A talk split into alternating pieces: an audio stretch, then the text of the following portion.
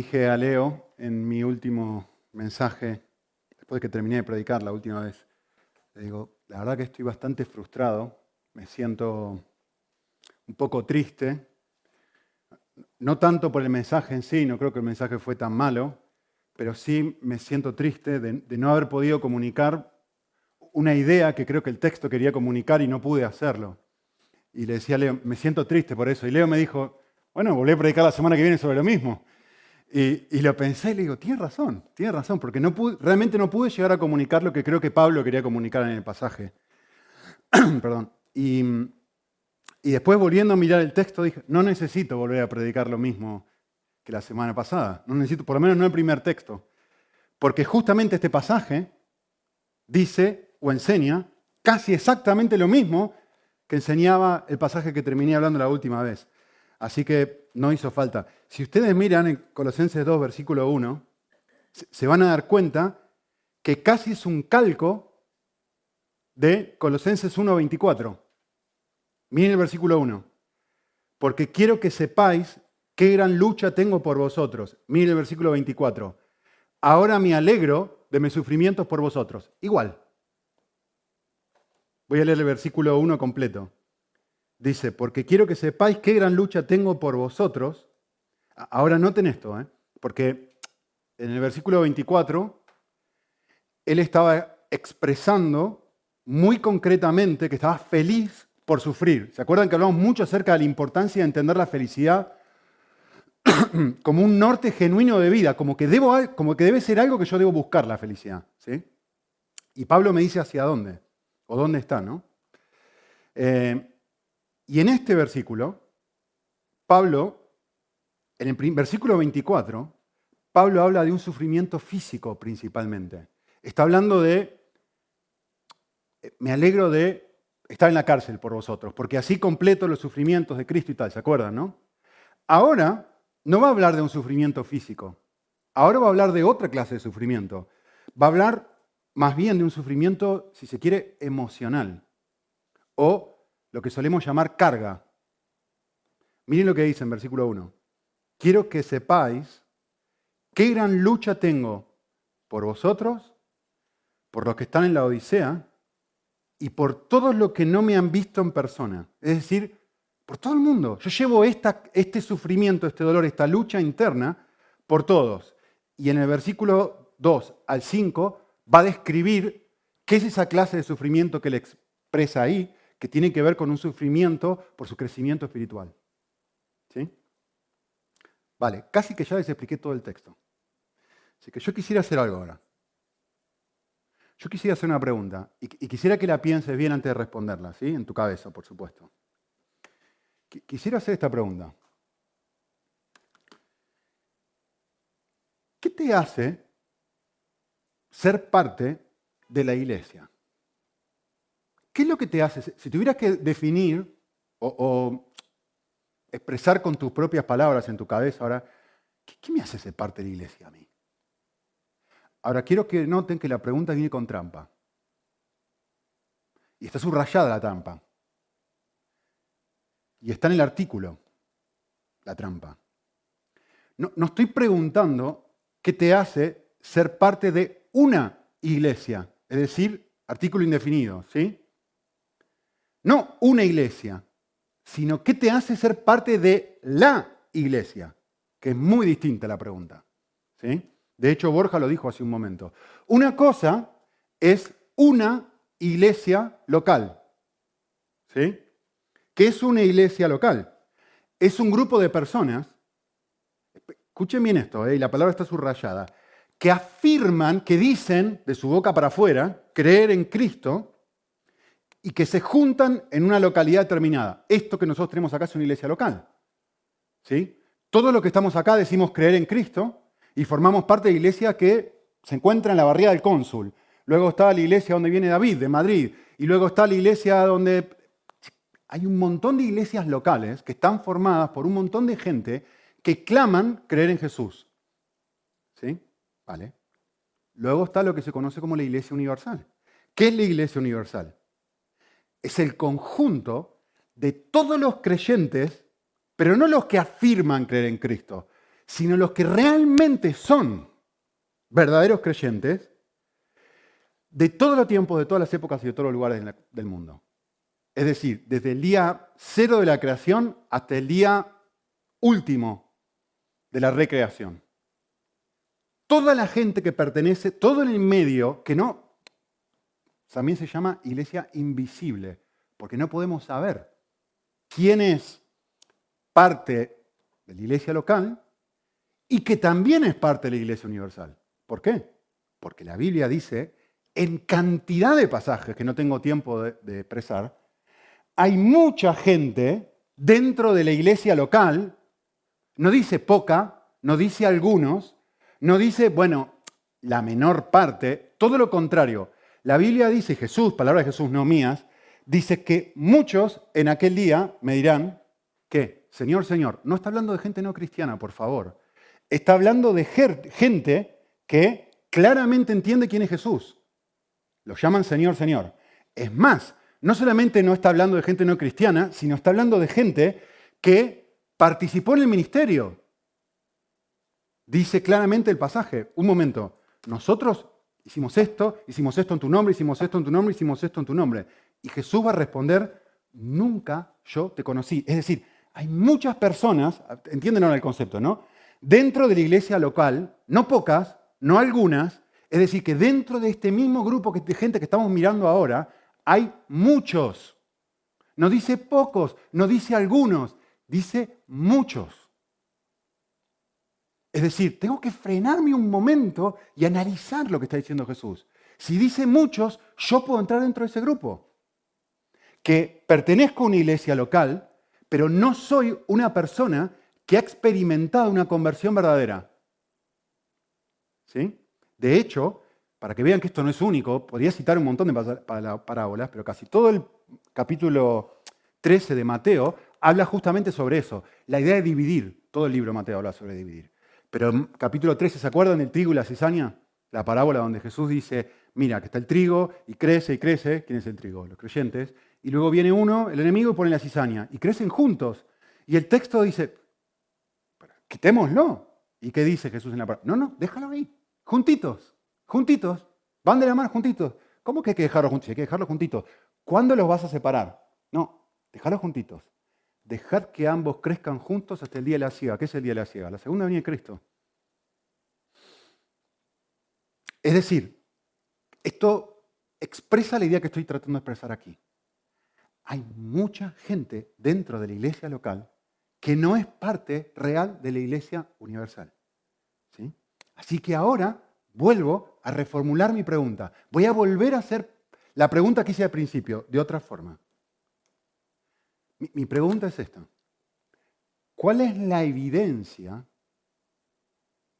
¿Cuál es la evidencia de que yo, no, no el vecino, no mi esposa, no mi hija, no mi hijo. ¿Cuál es la evidencia de que yo hoy soy parte de la iglesia local? ¿Cómo sabes que perteneces al segundo grupo y no solamente al primero? Y, tú me dices, vale, creer en Cristo. Sí, sí, es verdad. Eso es lo que te hace parte de la iglesia local. Pero el segundo, el primer grupo también cree en Cristo, ¿no? ¿O no? En tu nombre, Señor, hicimos esto. En tu nombre, Señor, hicimos esto. En tu nombre, Señor, hicimos esto. ¿O no? Pablo, en este pasaje, te va a dar un cachetazo de primer nivel.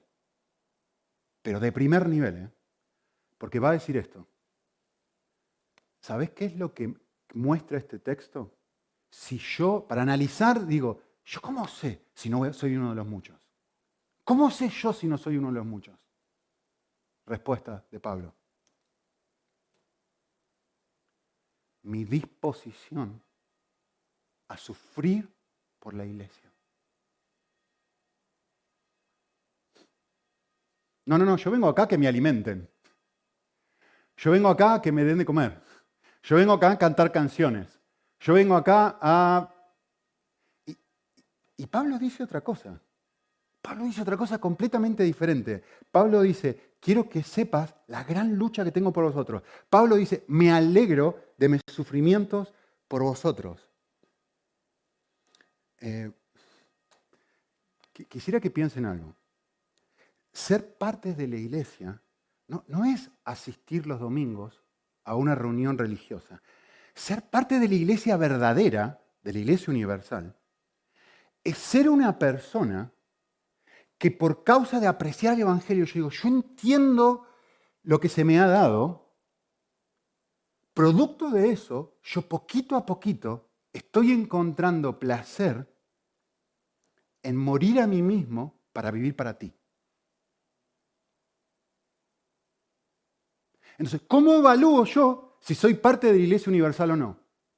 Y bueno, la evaluación, según Pablo, es, ¿estoy encontrando alegría en renunciar a mis propios derechos? ¿En renunciar a mi tiempo, renunciar a mi dinero, en renunciar absolutamente todo lo que soy y tengo por la persona que yo tengo al lado? déjame hacerte la pregunta de otra forma. ¿Cuándo fue la última vez que sufriste por mí?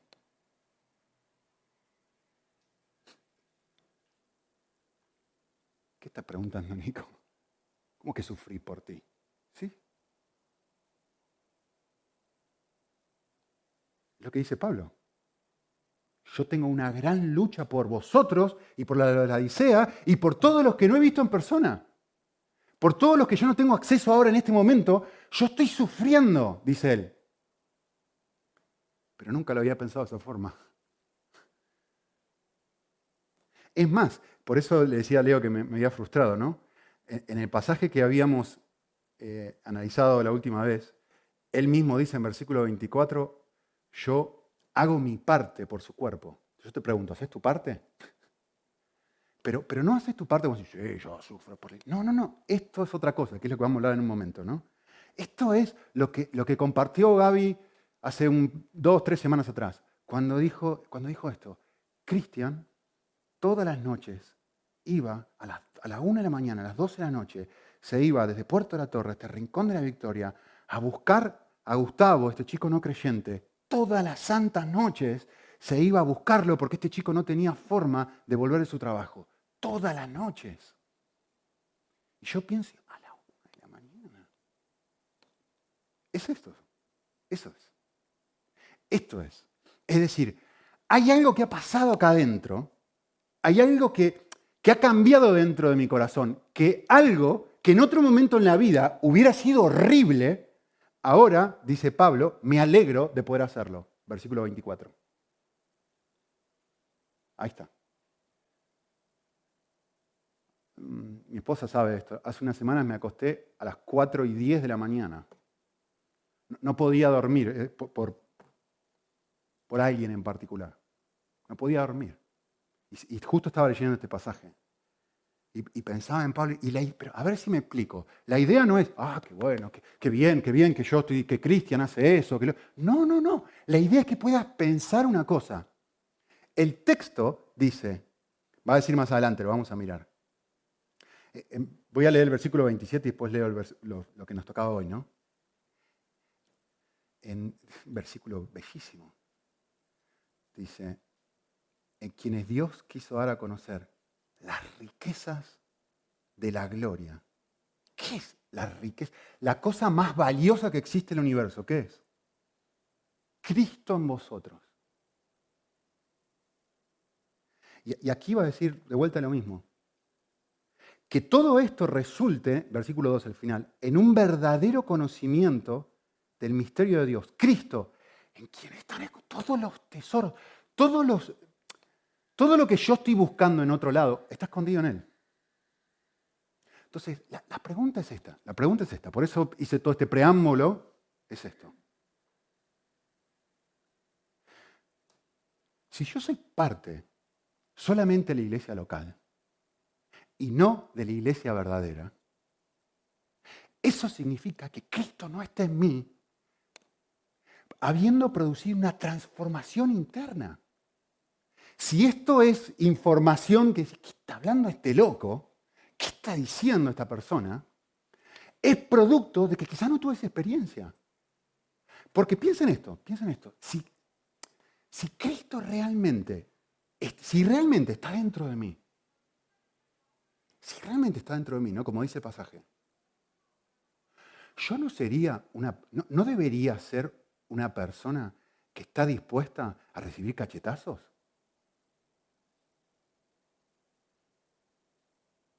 ¿A ser escupido? ¿A ser maltratado? ¿A sufrir como Cristo sufrió por la iglesia? Lo miro a Leo, ya que lo tengo ahí. El otro día lo llamé. Leo estaba de vacaciones. Y nosotros, ¡pum! hizo nuestra, eh, ¿cómo se llama? La luz en casa, la electricidad. Y le digo, Leo, estoy en problemas. 30 segundos. Sí, con mucho gusto, ya voy. En medio de sus vacaciones. ¿Qué hora era? No sé qué hora era, pero seguro que lo estaba molestando. O incomodando, como dice él, en chiste. Eh, hay una disposición y sí, sí, sí, sí, me voy. Soltó sus vacaciones, dejó todo por mí. Entonces, la, pregunta que quiero hacerte es esta. ¿Está esa, es, ¿Sentís placer? ¿Te causa gozo? ¿Poder hacer esto por la persona que tenés al lado? ¿Te ha causado gozo en algún momento? ¿Te causa, yo a veces pienso en María, en los chicos de alabanza que vienen temprano, y ustedes no sé si piensan en ellos, ¿no? Pero ellos se levantan muchísimo más temprano que todo el resto y vienen temprano aquí preparándose para poder preparar las canciones y todo lo demás. Y pienso, entre comillas, el sacrificio que ellos están haciendo y a veces me pregunto si, si eh, o sea, a veces miro esa situación de una forma incorrecta. A veces lo miro y digo, pobrecitos. Y otras veces recupero la visión y la perspectiva correcta y digo, qué privilegio. Qué privilegio. Eh, Quisiera que me entiendas bien lo que estoy diciendo ahora, ¿eh? porque no quiero que nadie se confunda. Lo, que yo no estoy diciendo es que tenés que hacer esta clase de cosas que yo estoy describiendo, de sufrir por la iglesia, para ser parte de la iglesia. No es eso lo que yo estoy diciendo. Por eso usé la palabra evidencia. No es que tenés que estar dispuesto a sacrificarte y amar y servir y todo lo demás para ser parte de la iglesia. No. Lo que estoy diciendo es, el que es parte de la iglesia hace esta clase de cosas. Por eso digo evidencia y no requisito. No estoy diciendo, esto es lo que tenés que hacer. Estoy diciendo, si no está esto, deberías preocuparte. Porque si Cristo está dentro mío, debería tener deseos similares a los de Cristo. ¿Cuáles son deseos similares a los de Cristo? Con mucho gusto, con mucho gusto, yo estoy dispuesto a sufrir por ti. Em, la idea es esta justamente, cuando, estoy enamorado de Jesús como Pablo, comienzas, como dice en versículo 24, comienzas a sentir alegría, no es una obligación. Yo no te estoy diciendo hazlo, por favor, ¿eh? No te estoy diciendo hazlo, yo te estoy diciendo otra cosa. Te estoy diciendo, cuando Cristo está dentro tuyo y estás enamorado de Él, es que no podés no hacerlo. Por lo tanto, si no lo estoy haciendo, si nunca lo he hecho, si nunca me ha causado placer, debería preguntarme si no soy uno de los muchos. ¿Sí? Porque es un privilegio. Y, es más que eso, es un propósito de vida. Miren cómo lo describe Pablo en, en 2 Corintios. Él dice esto.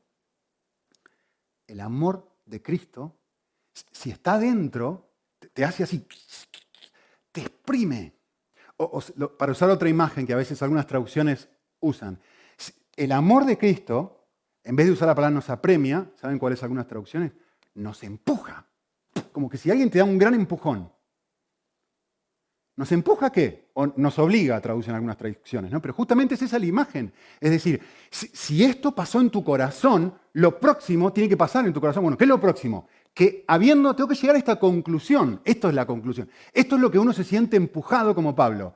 Que sí, si yo comprendí el Evangelio, si Cristo murió por mí, eso significa que todos murieron y Él murió por todos. ¿Con qué objetivo? Con este objetivo que está describiendo Pablo aquí. Para que los que viven, nosotros, miren esto, ya no vivan para sí. Ahí lo tienen. ¿Qué, te carga, Pablo? ¿Qué es la gran lucha que tenés dentro tuyo? Que no sé si llego a fin de mes, que no sé si puedo pagar el coche nuevo que quiero, que no sé si llego a la hipoteca. No, no, no, no. La lucha que tengo dentro de mí es una lucha que refleja que no vivo para mí. ¿Lo ven? Segunda Corintios 12, 15, el mismo Pablo dice esto. e, es precioso lo que dice. Y con mayor placer, porque es lo que está diciendo acá también, ¿no? Noten la palabra. A regañadientes. Porque no me queda otra. Porque la vida cristiana es tan exigente, demandante y horrible. Porque la situación de vida y el COVID o mi pastor me obliga. No. Con el mayor placer. Es decir, no encuentro mayor placer que esto. Gastar mi dinero. Ta, ta, ta, ta, ta, ta, ta. Gastar mi dinero, gastar mi dinero, gastar mi dinero. ¿En qué, Pablo? ¿En qué encontrás placer gastar tu dinero? En comprar ropa nueva, en cambiar tu corte de pelo, en, ir a vacaciones. ¿Qué gastás tu dinero? En vosotros. Y aún yo mismo me gastaré del todo por amor a vuestras almas. Es decir, gasto mi dinero y me gasto a mí mismo. ¿En qué, Pablo, en ustedes? ¿Lo ven? Entre paréntesis, ¿a qué iglesia le dice esto? ¿A qué iglesia le dice esto? Estas dos cosas. ¿Saben a qué iglesia? A la iglesia que lo odia. Porque Corinto, si saben algo del contexto de Corinto, no se bancaba a Pablo, por lo menos una facción enorme de la iglesia. Nosotros somos de Apolo. Nosotros somos de Cristo. había un grupito que era de Pablo, pero había un grupito que lo odiaba. Y justamente 2 Corintios, primera y 2 Corintios es una apología de su apostolado para que esta gente no lo rechace. Esto le dice a un grupo de gente que lo odia, que lo odia a él. Qué increíble. Qué increíble. Eh, el texto dice, quiero que sepáis la gran lucha que tengo por vosotros, por los que están en la Odisea y por los que no he podido ver en persona. Em, hace unas semanas yo, hice una afirmación bastante fuerte, que en realidad no es mía, la afirmación es de Jesús, pero por ahí yo la saqué a la luz, ¿no? En este sentido. Yo, hace unas semanas dije que según Marcos 10, 28, la iglesia es 100 veces mejor que tu familia. Porque Jesús hizo una promesa. Si tú dejas esto, esto, esto, esto, esto, vas a obtener en el futuro la vida eterna, pero en este contexto, en la vida presente, lo dice el texto, ya lo analizamos, por eso no lo vuelvo a ver. En este momento vas a, recibir algo que es 100 veces mejor. ¿Qué es eso que, eso que es 100 veces mejor? La iglesia. Y a veces parece un chiste, ¿no? Que alguien diga eso. ¿Por qué? ¿Cómo que la iglesia es 100 veces mejor que mi familia? ¿Cómo, ¿Cómo podés llegar a decir semejante barbaridad, Jesús? Claro, la iglesia es 100 veces mejor que mi familia. ¿Saben por qué? Porque la iglesia, pero no la iglesia local, la iglesia verdadera es un grupo de personas que están aprendiendo a decirse no a sí mismos para poner primero tus intereses. O sea, ¿a quién tenés al lado? Supuestamente, si es un verdadero creyente, es una persona que ahora no ahorra su dinero para sí, lo ahorra para ti. ¿Tenés esa persona al lado? Bueno, la mejor pregunta es, ¿soy yo esa persona? No ahorro mi dinero para mí, lo ahorro para ti. No, uso mi tiempo. ¿Cómo vas a usar tu tiempo? ¿Qué vas a hacer hoy? Ah, yo hoy me voy a la playa. ¿Qué? A pasarla bien. Y, de repente, si Cristo está dentro de mi corazón, empieza a cambiar eso. Es decir, ¿está mal que vaya a la playa? No, obviamente que no está mal. Pero de repente el punto es, acuérdense que yo dije esto en el contexto de la felicidad. ¿eh? Por eso si no escuchaste el primer mensaje tenés que escucharlo. Porque en el contexto de esto, esto no es masoquismo. Esto es donde encontrar felicidad. Y lo que Pablo está diciendo es esto. Ahora yo encuentro placer en otro lado. No está diciendo, dejo de buscar el placer. Ahora está diciendo, encuentro placer en un lugar diferente, en un lugar distinto. ¿En dónde encuentro placer? En esto. En esto. La semana, no, sí, la semana pasada, bien digo. Eh, María, en el medio de la alabanza, leyó justamente este pasaje tan conocido. Y, a mí, realmente, mientras ella lo estaba leyendo, casi me pongo a llorar, porque lo he leído, lo he enseñado decenas de veces, y, nunca me había puesto a pensar, o sea, es como que Dios lo usó como si, si me estuviera, estaba hablando María y me habló Dios directamente. Eh, pero una pregunta que me hice leer este pasaje en Filipenses 2, en, este sentido, ¿qué, ¿qué es tener un mismo sentir? Cuando María leyó esa frase, es como que no pude seguir escuchando nada ya, ¿no? Y sí, mira, ¿qué es tener un mismo sentir? En este contexto, ¿no? Lean el texto y piénsenlo. Lo tienen ahí en la pantalla. ¿Qué es tener un mismo sentir? Bueno, está muy claro. Es que todos tengamos el mismo propósito de vida. Bien, me lo aclaraste. Pero ¿cuál es ese propósito de vida? Es la próxima pregunta. Bueno, la respuesta está muy clara, ¿no? Es un grupo de gente cuyo corazón tiene el mismo objetivo. Es decir, que si tú le preguntas a él, o le preguntas a él, me preguntas a mí, o le preguntas a ella, y decir, ¿para qué vivís? Todos te van a responder lo mismo. ¿Sabes para qué vivo? Vivo para morir a mí mismo, para poner primero los intereses tuyos y no los míos.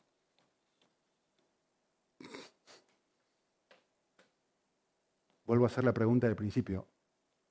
¿Eres parte de la iglesia local o eres parte de la iglesia universal?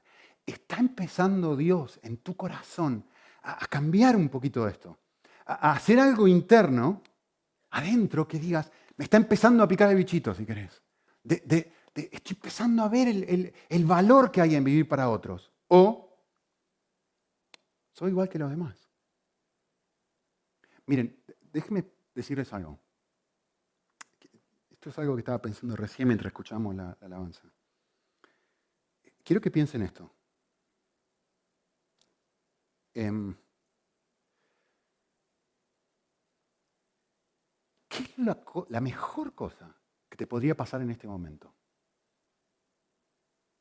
Trata de ser honesto contigo mismo. Si, si, tú pudieras decir, ¿qué es la mejor cosa que me podría pasar ahora. Déjame darte opciones que puedes estar pensando.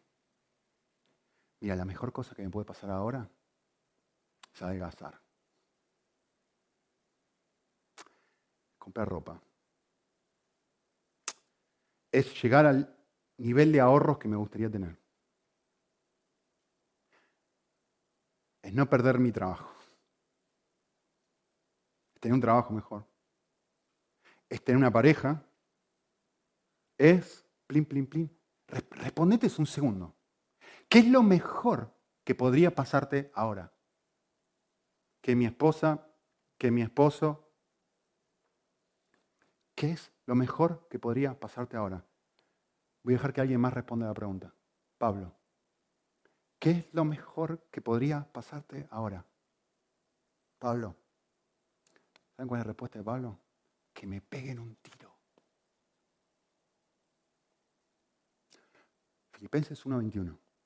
Porque para mí el vivir es Cristo y que me peguen un tiro es ganancia. E, es, lo mejor.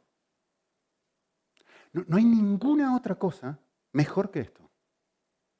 No hay nada mejor que esto, que me peguen un tiro. Miren, le voy a leer algo que leyó David hace un tiempo, lo mandó por WhatsApp. ¿Sabías que cada uno de nosotros somos más similares a un recipiente de lo que pensamos? La función de un recipiente es la de contener algo o estar lleno. Fue diseñado por el artesano o por el ingeniero para cumplir esa función. Y por tanto, contener es una de las cosas que le da sentido a su existencia. Todos nosotros fuimos creados y diseñados por Dios para estar llenos de su amor. Todos nosotros únicamente podemos encontrar nuestro descanso, satisfacción y plenitud cuando lleno de ese amor sobrenatural podemos amarle a Él y a los demás. ¿Qué, imagen viene a tu mente cuando vos pensás en un recipiente? Miren, yo les voy a decir la imagen que lo más probable que vengan todos. Se la voy a mostrar. un vaso, una copa. ¿no? Lo que eso hace es recibir, ser un recipiente, recibir contenido. Hay un problema con esta imagen.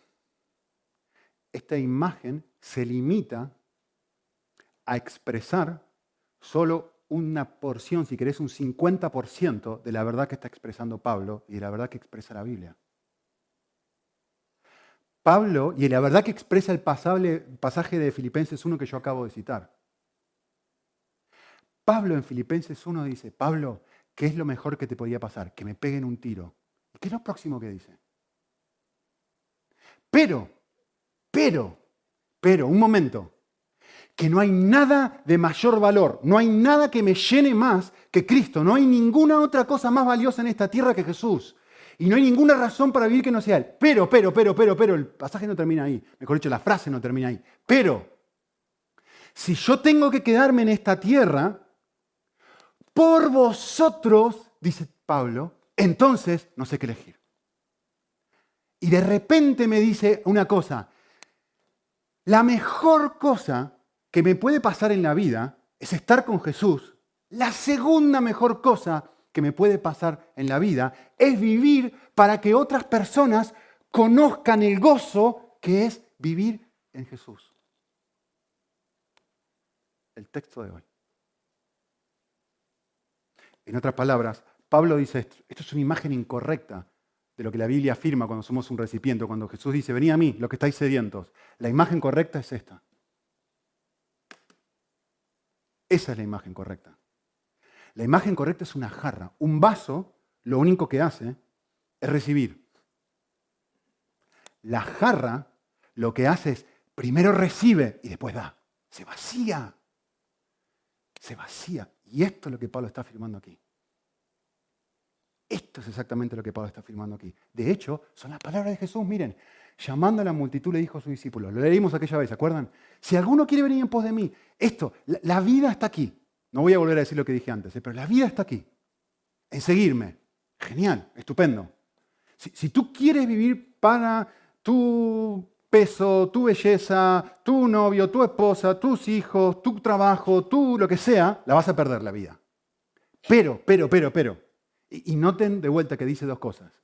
Si tú lo haces, si tú pierdes todas estas cosas con este objetivo doble, por mí y por el Evangelio. ¿Lo ven? La ganas. Les voy a parafrasear lo que Jesús dijo. Jesús está diciendo esto. Qué paradójico, ¿no? Jesús está diciendo, conmigo solo no alcanza.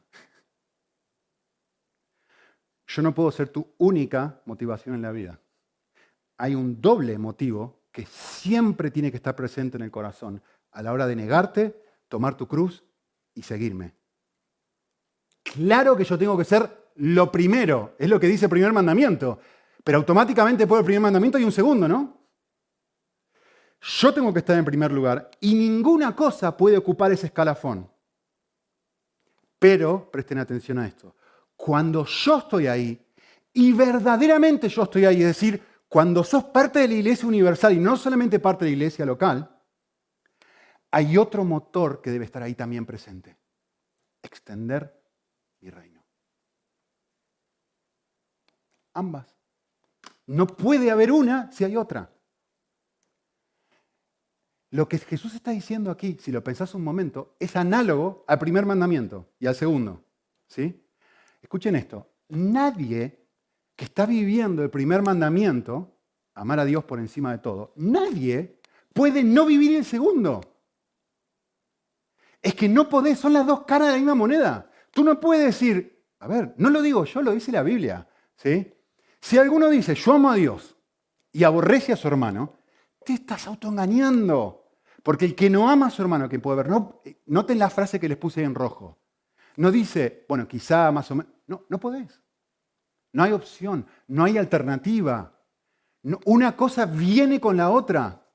Si no están juntas es porque la primera no está presente. Si yo no tengo esta actitud que está teniendo Pablo, entonces yo debería decir, ¿soy realmente Cristo? ¿Ha hecho un cambio dentro de mi corazón? ¿Realmente Él es mi perla a gran precio? ¿Realmente tengo un Espíritu Santo dentro mío? ¿Cuáles son las Alguien le preguntó una vez a un teólogo, y me parece pregunta fabulosa. ¿Cuáles son las manifestaciones de que el Espíritu está dentro mío? Pues muy simple. Que empiezo a desear las cosas que desearía el Espíritu. No es que empiezo, a hacer cosas, pero primero empiezo a desearlas. Me empieza a causar alegría, como dice Pablo en nuestro pasaje. ¿Lo ven? Entonces, lo mismo sucede con la gran comisión. Si yo digo que amo a Dios, pero yo no estoy dedicándole una porción de mi tiempo a extender el reino de Dios, me estoy autoengañando.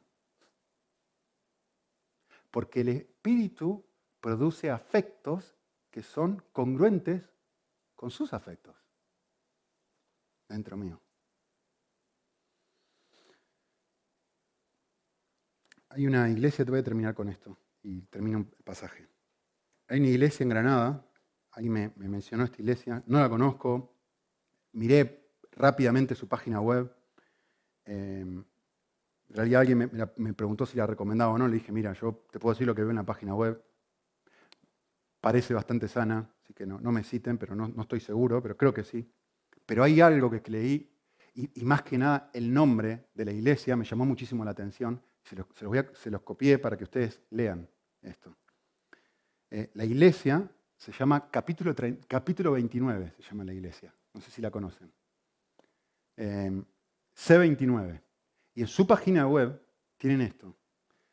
¿Qué es C29? Em, dice, en la Biblia, el libro de Hechos relata en 28 capítulos el inicio de la iglesia y el impacto que Dios hizo a través de ella en todo el mundo. Sin embargo, es un libro inacabado. Nosotros, la iglesia actual, no la iglesia local, la iglesia verdadera, seguimos escribiendo la historia y somos el capítulo 29. C29 existe para conectar a la gente con Dios.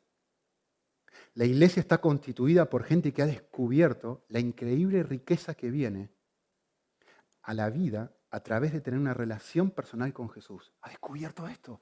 ¿qué es la iglesia? La iglesia es un grupo de gente que dice, Cristo es mi agua de vida. Es que no hay nada más rico. Tengo sed. Soy una persona que está en el desierto y Cristo es esto para mí. La iglesia está formada por personas así. No porque personas que asisten a un domingo, vienen a una reunión. No, no. Por personas que realmente han encontrado eso. ¿Vale? C29 desea marcar una diferencia en tu vida y en la vida de tu comunidad. ¿Cómo lo hacemos? Ayudando a la gente en su desarrollo como seguidores comprometidos con Jesús. Ese es el propósito detrás de cada cosa que hacemos. Pablo, quiero que sepas la gran lucha que tengo por cada uno de vosotros, por todos vosotros. Y en el versículo 2 al 5 me va a decir, ¿cuál es esa lucha? Que vuestros corazones sean alentados, que unidos en amor lleguen a poder apreciar las riquezas. ¿Qué riquezas, Pablo? Las que proceden de una plena seguridad de comprensión. ¿De qué estás hablando, Pablo? De un verdadero conocimiento de algo que estaba escondido pero que ahora fue manifestado. ¿De qué estás hablando? De una persona, de Jesús. De que todos lleguemos a ver que Él es el tesoro más grande en el que están escondidos todos los tesoros la sabiduría y el conocimiento. ¿Por qué les escribo esto? para que no venga una persona y nadie los engañe. Porque aunque estoy presente ausente en cuerpo, sin embargo, mi espíritu está presente con vosotros. ¿Qué está diciendo cuando quiere decir eso? Que de alguna manera mágica, como suele interpretarse mal el pasaje, ah, no, mi espíritu, mi espíritu está presente en vosotros. Eso es una estupidez. Lo que el pasaje está diciendo es, estoy cargado. Siento una lucha por vosotros. ¿Sí? Pero, sin embargo, me regocijo con vosotros al ver que, que van bien. Vuelvo a decir lo mismo de antes. Pablo dice, Pablo, ¿qué te causaría más placer en la vida? Que me peguen un tiro. ¿Qué es la segunda cosa que te causaría mayor placer?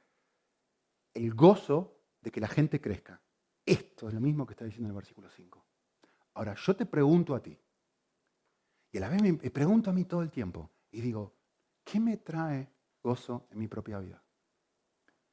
¿A dónde me enchufo para encontrar felicidad?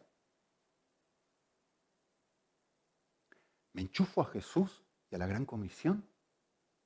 ¿O me enchufo a otros amantes?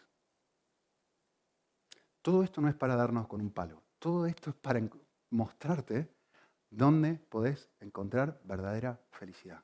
¿Dónde está la vida? En Él y en el Evangelio. Nada más.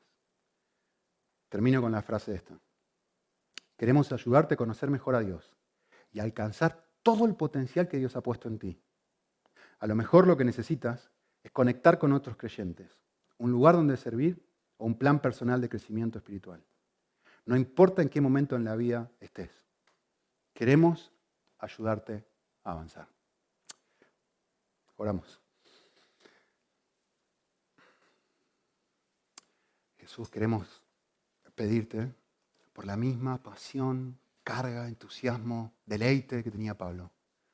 Vivir y encontrar un, enorme placer, un enorme placer, un enorme sentido de propósito en ver que otras personas, en ver que estamos ayudando a otras personas a crecer en su fe, en el discipulado, en la evangelización. Que esta clase de cosas sea nuestra segunda fuente de vida. En estar dispuesto a sufrir por esto, en estar dispuesto a gastarnos, a gastar nuestro esfuerzo, nuestro dinero, nuestro tiempo, nuestra visión de vida y al poner otras cosas en un segundo lugar y decir, sí, sí, quiero vivir para esto, quiero vivir para esto. Que produzcas esta clase de afecto en nuestro corazón, Señor. Te lo pedimos para nuestro propio gozo y te lo pedimos para tu gloria, Señor, en Cristo Jesús. Amén.